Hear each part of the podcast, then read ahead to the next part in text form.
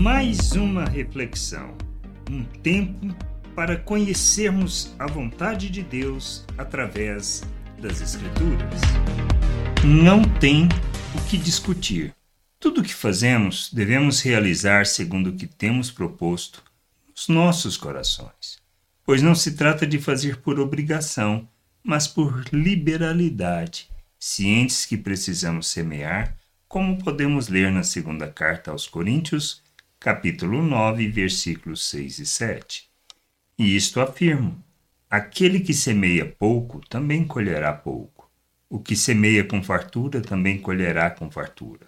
Cada um contribua segundo tiver proposto no coração, não com tristeza ou por necessidade, porque Deus ama quem dá com alegria.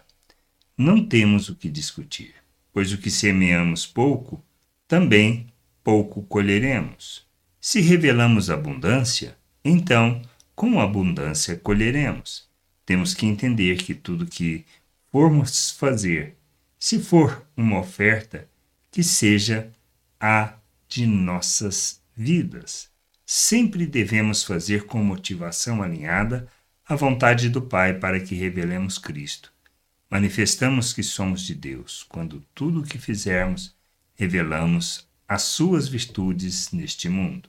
Não importa, pouco ou muito, devemos fazer as obras alinhadas à vontade do Pai revelando a sua natureza, manifestando as suas virtudes, mas temos que ter a consciência que, se semeamos pouco, também pouco colheremos.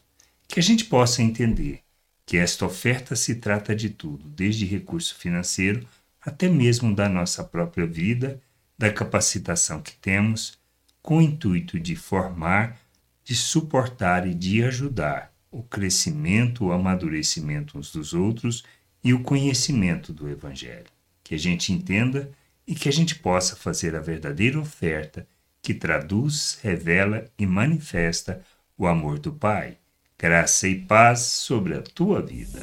Amém. Gostou da reflexão? Compartilhe. Não deixe de ler as Escrituras.